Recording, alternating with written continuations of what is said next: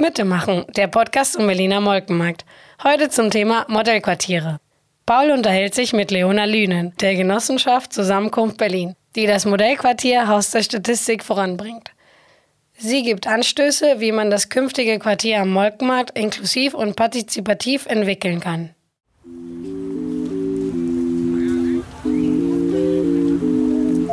Wenn am Molkenmarkt nur ein Auto parkt und die Sommersonnenhitze brütet auf Berlin, wies ich ihnen Platz, der im Schatten schatzt, wo ich bis zum Abend sitze unter dem Jasmin, die kleine Bar. Willkommen zu Mittemachen, dem Podcast zum Berliner Molkenmarkt. Heute mit Leona Lünen aus dem Haus der Statistik am Berliner Alexanderplatz. Das Gebäude, in dem wir uns gerade befinden, ist dem einen oder anderen vielleicht namentlich bekannt, aber die meisten kennen es eher vom Sehen. Direkt äh, am Alexanderplatz trifft man auf diesen riesigen weißen Kubus an der Ecke und das ist das Haus der Statistik. Das Haus der Statistik ist sehr groß. Es hat eine Grundfläche von 46.000 Quadratmetern und ist dementsprechend im Grunde genommen ein ganzes Quartier, also so groß wie ungefähr zwei Berliner Häuserblocks. Es wurde 1968 erbaut und diente als Sitz der staatlichen Zentralverwaltung der Statistik der DDR. Darüber hinaus beherbergte es zwei Gaststätten, ein Laden für Angel- und Jägerbedarf, die sogenannte Sula Jagdhütte, sowie den Sowjet-Supermarkt Natascha. Das Gebäude stand dann nach dem Fall der Mauer im Eigentum der Bundesrepublik und seit 2008 leer und sollte schließlich abgerissen werden. Daraufhin formierte sich eine Gruppe empörter Künstlerinnen und Künstler, die den Abriss verhindern wollten und die letztlich im Jahr 2015 mit einer spektakulären Kunstaktion das Haus der Statistik wieder auf die Agenda der Berliner Stadtpolitik brachten. Und zwar befestigten sie ein großes Plakatbanner an der Fassade, auf dem stand, hier entstehen Räume für Kunst, Kultur und Soziales. Dies wurde initiiert durch die Allianz bedrohter Berliner Atelierhäuser und das war auch in den sozialen Medien ein sehr präsenter Vorgang, der dann sogar von dem damaligen Bürgermeister von Berlin Mitte geliked wurde, was der Entwicklung auch nochmal im politischen Berlin etwas Auftrieb verschaffte. Kurz darauf bildete sich die Initiative Haus der Statistik aus einer sehr bunten Mischung an Akteurinnen aus den Bereichen Bildung, Soziales, Kunst und Kultur, Architektur und noch viel mehr. Diese Initiative setzte sich zum Ziel, das Haus der Statistik zu retten. Und aus dieser Initiative entwickelte sich dann 2016 eine förmliche Genossenschaft, die ZKBEG, das steht für Zusammenkunft Berlin EG.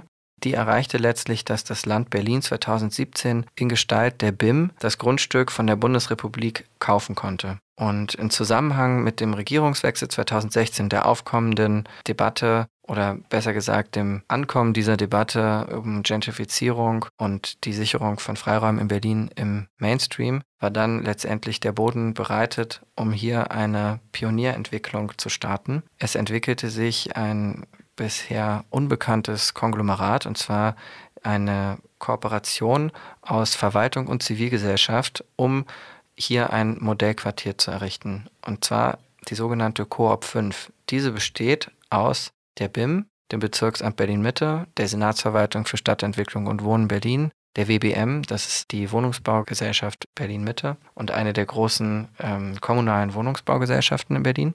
Außerdem eben der angesprochenen ZKB-EG. Und um einen passenden Planungs- und Architekturprozess in Gang zu setzen und auch letztlich einen Entwurf zu finden, wurden diverse Konzepte entwickelt und die haben etwas sperrige Namen wie Konzept-Werkstattverfahren und integriertes Werkstattverfahren, die bis 2018 durchgeführt wurden. Und ähm, vielleicht kann Leona uns nochmal später etwas genauer erläutern, was das für Verfahren sind. Die klingen nicht nur kompliziert, sondern sind es auch, aber dienen dazu, Partizipation und vielfältige Perspektiven ähm, bei der Entwicklung des Quartiers zu ermöglichen. Letztendlich äh, waren diese Verfahren auch erfolgreich und haben nämlich einen architektonischen Gewinnerentwurf hervorgebracht. Und zwar äh, stammt der von den Büros Tele Internet Café und Treibhaus. Jetzt gerade sind wir in der Phase, in der dieser Entwurf in einen Bebauungsplan durch das äh, förmliche Bebauungsplanverfahren übertragen wird. In der Zwischenzeit soll das Gebäude natürlich nicht äh, einfach nur ungenutzt und leer stehen, sondern jetzt gerade werden die Erdgeschosse durch sogenannte Pioniernutzung aktiviert und zugänglich gemacht. Also nach dieser langen und ausführlichen Einführung zu diesem hochspannenden und komplexen Projekt möchte ich nochmal offiziell unsere Gästin begrüßen. Bei uns ist heute Leona Lühn. Sie ist Mitglied der Zusammenkunft EG und kennt das Haus der Statistik bereits seit einigen Jahren. Und sie hat viel Erfahrung in der alternativen Projektentwicklung gesammelt. Leona, wir freuen uns, dass du heute hier bist. Kannst du uns etwas über deine Rolle am Haus der Statistik erzählen und uns vielleicht erklären, warum es sich dabei eigentlich um ein Berliner Modellprojekt handelt? Vielen Dank für die Einladung. Ich freue mich sehr, dabei zu sein. Das Rumpeln, was man hier vielleicht im Hintergrund hört, ist Teil der Pioniernutzungen. Auch das ist Teil dieses Modellprojekts. Äh, wir sitzen hier mitten im Haus, in einem Radiostudio und hinter uns wird parallel Theater gespielt und Leute sägen. Also, liebe ZuhörerInnen, das ist das Haus der Statistik in seiner Vielfalt. Meine Rolle am Haus der Statistik ist vermutlich ganz trefflich und beschreibend für ein anderes Art der Stadtmachens.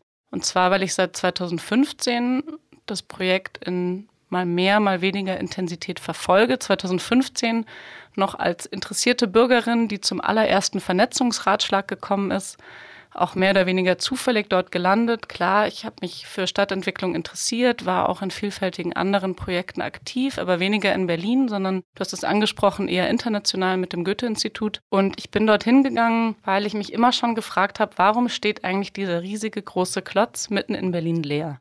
und habe dann mit, wir waren, glaube ich, insgesamt fast 300 Menschen, gemeinsam Visionen und Ideen entwickelt, was aus dem Haus der Statistik in Zukunft alles werden könnte.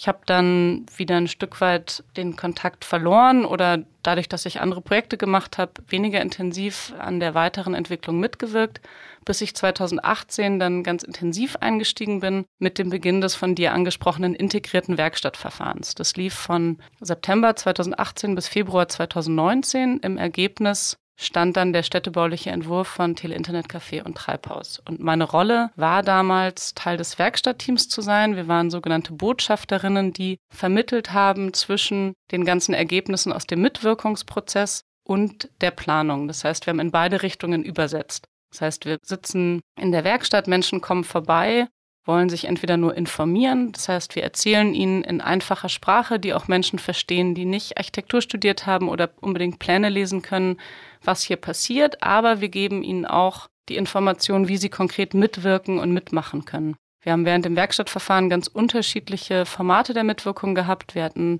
Planungslabore, wir hatten verschiedene Workshops zu verschiedenen Themen. Und meine Rolle war dann immer, die Ergebnisse einerseits in die Planung zurückzutragen, zu spiegeln, was gibt es konkret für Bedarfe und Wünsche und Ideen aus der Stadtgesellschaft und andersrum dann wieder die Erkenntnisse aus der Planung auch wieder in die andere Richtung zu übersetzen. Seit Winter 2018 bin ich auch Mitglied der Genossenschaft und mittlerweile hat sich meine Rolle vielfältig gewandelt und ist auch ganz typisch für das, wie wir hier als Genossenschaft im Quartier arbeiten. Das heißt, alle von uns machen ein bisschen von allem, von strategischer Ausrichtung der Genossenschaft zu überlegen, welche Rolle wollen wir hier eigentlich auch in Zukunft im Quartier einnehmen, wollen wir bis in den späteren Betrieb aktiv sein? Oder was für Verfahren und Konzepte müssen wir gemeinsam mit unseren Kooperationspartnern entwickeln, damit die Vergabe der Flächen frei, fair und transparent erfolgt und eben im Sinne der Initiative Haus der Statistik ist, für die wir uns ja als Stellvertreterin hier sehen.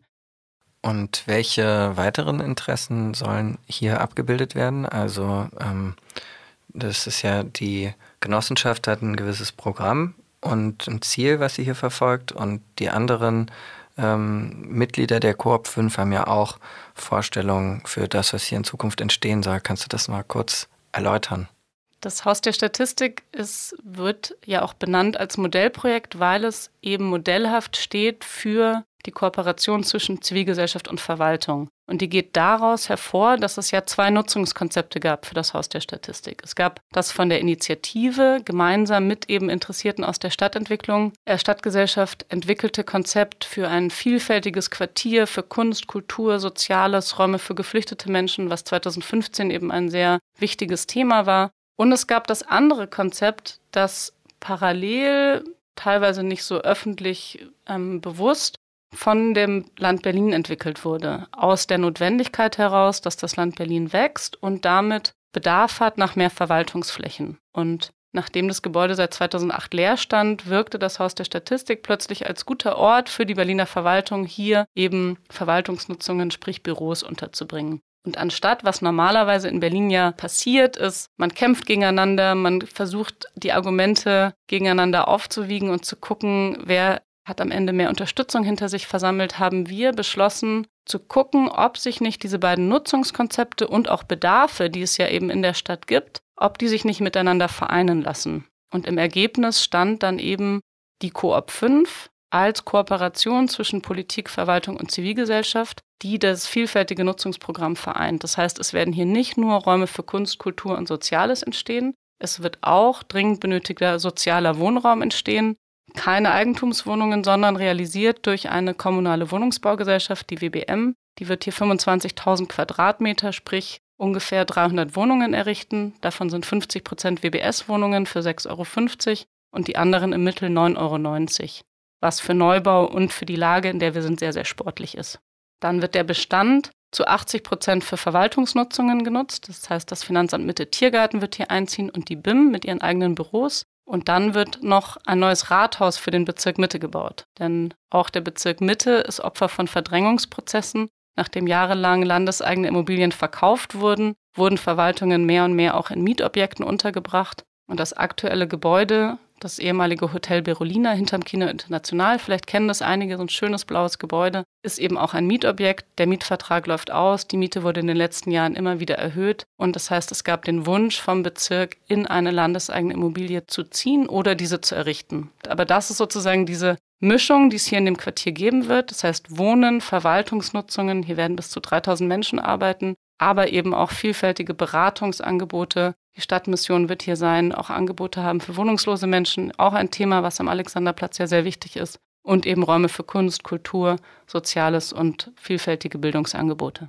Also mehr als ein Haus. Der Name Haus der Statistik suggeriert ja im ersten Moment, dass es hier um ein Haus geht, aber ähm, eigentlich geht es ja um Berlin einmal konzentriert auf der Fläche von zwei Häuserblocks. So hört sich jedenfalls an. Was passiert denn jetzt eigentlich schon gerade? Also die Pioniernutzungen, die schon angesprochen wurden, ähm, kannst du uns einen kleinen Überblick geben? Die Pioniernutzungen sind seit Sommer letzten Jahres hier im Haus der Statistik und entsprechen unserem Wunsch, dass jetzt während der weiteren Planungsphase, die ja sehr lange dauert, sehr intensiv eben der städtebauliche Entwurf in einen Bebauungsplan übersetzt wird. Und normalerweise würde in dieser Planungsphase nach außen hin erstmal sehr wenig passieren. Das heißt, auch die ganze Energie, die aufgebaut wurde in den letzten Jahren, all der Elan, die Ideen, die Impulse aus der Stadtgesellschaft, würde den Anschein machen, als würden die verpuffen. Und gleichzeitig wollten wir mit den Pioniernutzungen auf den immensen Bedarf nach bezahlbaren Räumen reagieren, den es eben in der Mitte von Berlin gibt. Das heißt, wir haben unsere Kooperationspartner davon überzeugt, die Erdgeschosse sukzessive während der weiteren Planungsphase zu öffnen und auch während die Bestandsgebäude entkernt werden. Das ist für die BIM und auch für die anderen Kooperationspartner sehr aufregend, während einer riesigen Großbaustelle lauter Menschen hier rumwuseln zu lassen,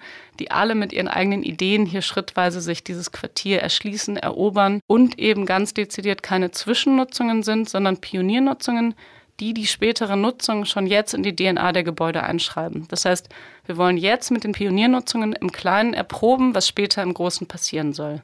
Und mit den Pioniernutzungen erproben wir eben nicht nur, wie funktioniert ein Teilen von Räumen und Ressourcen, sondern auch organisatorische Sachen. Das heißt, wie wählt man überhaupt Menschen aus, die hier später Räume nutzen können? Wie wählt man die auch heute schon aus?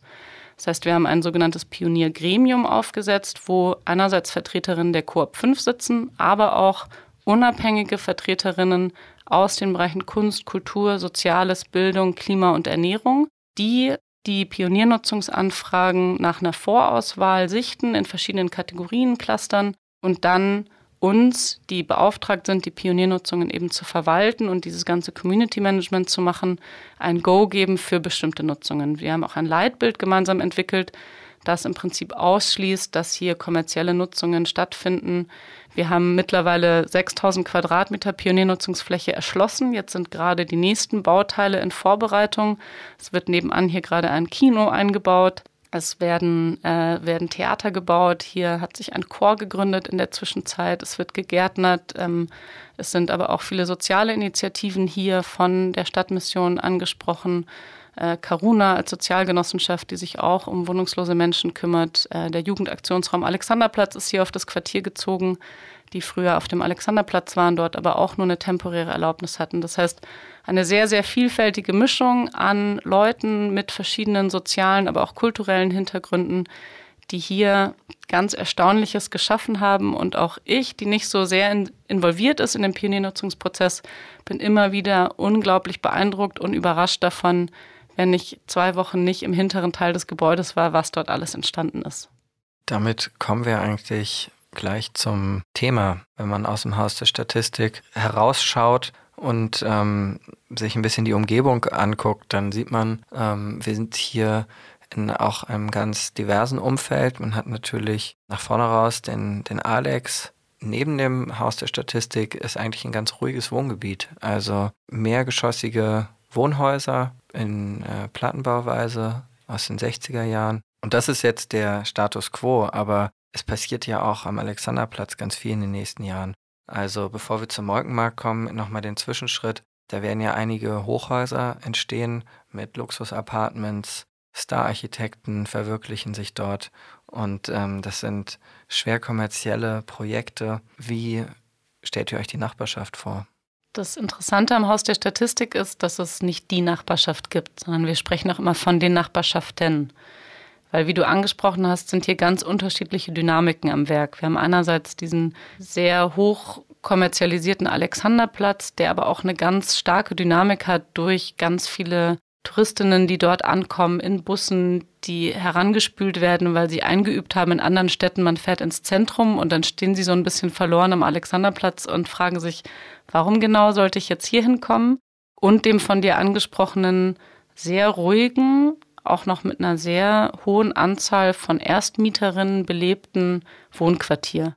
Und es gilt genau zwischen diesen verschiedenen Dynamiken zu vermitteln. Und Tele-Internet-Café hat in ihrem Entwurf gemeinsam mit Treibhaus auch immer gesagt, es gilt hier einen neuen Stadtbaustein zu setzen, der einerseits natürlich achtsam ist mit dem Bestand und den auch aufgreift. Ich meine, wir erhalten ja auch die Bestandsgebäude und gleichzeitig aber auch so was Vermittelndes hat. Das Haus der Statistik sollte ja auch im Zuge der Kollhoff-Planung, also diesem Plan, der die ganzen Hochhäuser Anfang der 90er Jahre hier ja entwickelt hat, sollte das Haus der Statistik ja auch abgerissen werden und auch mit großen Hochhäusern ersetzt werden. Und jetzt die neue Quartiersentwicklung, die hier aktuell betrieben wird, ist ja so ein Zwischending. Es ist nicht reines Wohnen, es ist aber auch nicht das hyperkommerzielle Investorenprojekt am Alexanderplatz, sondern es ist eben was ganz Neues, ganz anderes was sich auch in der Architektur widerspiegelt und auch der Nutzung. Und im Alltäglichen, wenn du diese Herausforderungen ansprichst, dann finden wir das eigentlich meistens sehr bereichernd, weil die unterschiedlichen Menschen, die auch tagtäglich in die Werkstatt kommen,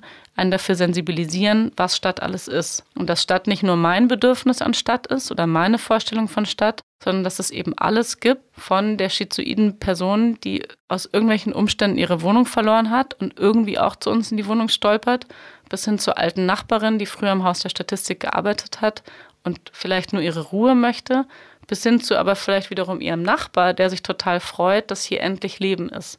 Und zwischen diesen unterschiedlichen Bedürfnissen gilt es ja immer zu vermitteln in der Stadt. Und das ist nicht einfach, aber das ist das, was wir hier versuchen und wofür wir antreten.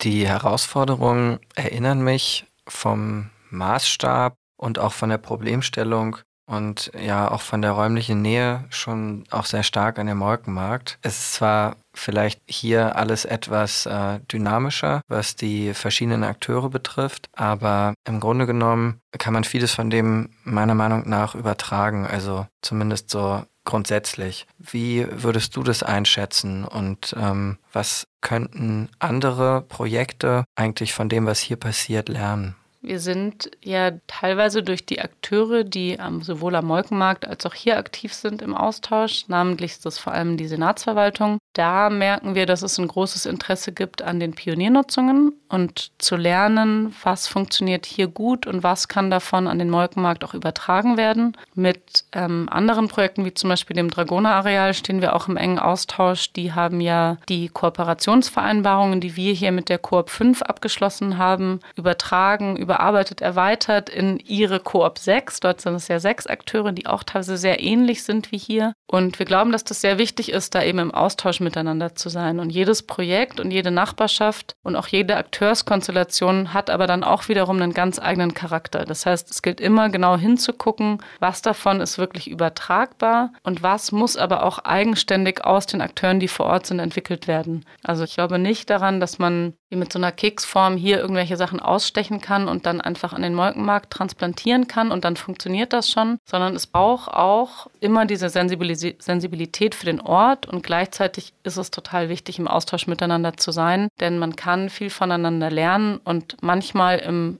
Alltag des Projektwahnsinns, der es ja auch manchmal ist, fehlen einem die Kapazitäten, dann tatsächlich auch noch immer genau zu verfolgen, was passiert am Molkenmarkt. Und dafür sind Menschen, die diese Vermittlerrolle übernehmen, total wichtig.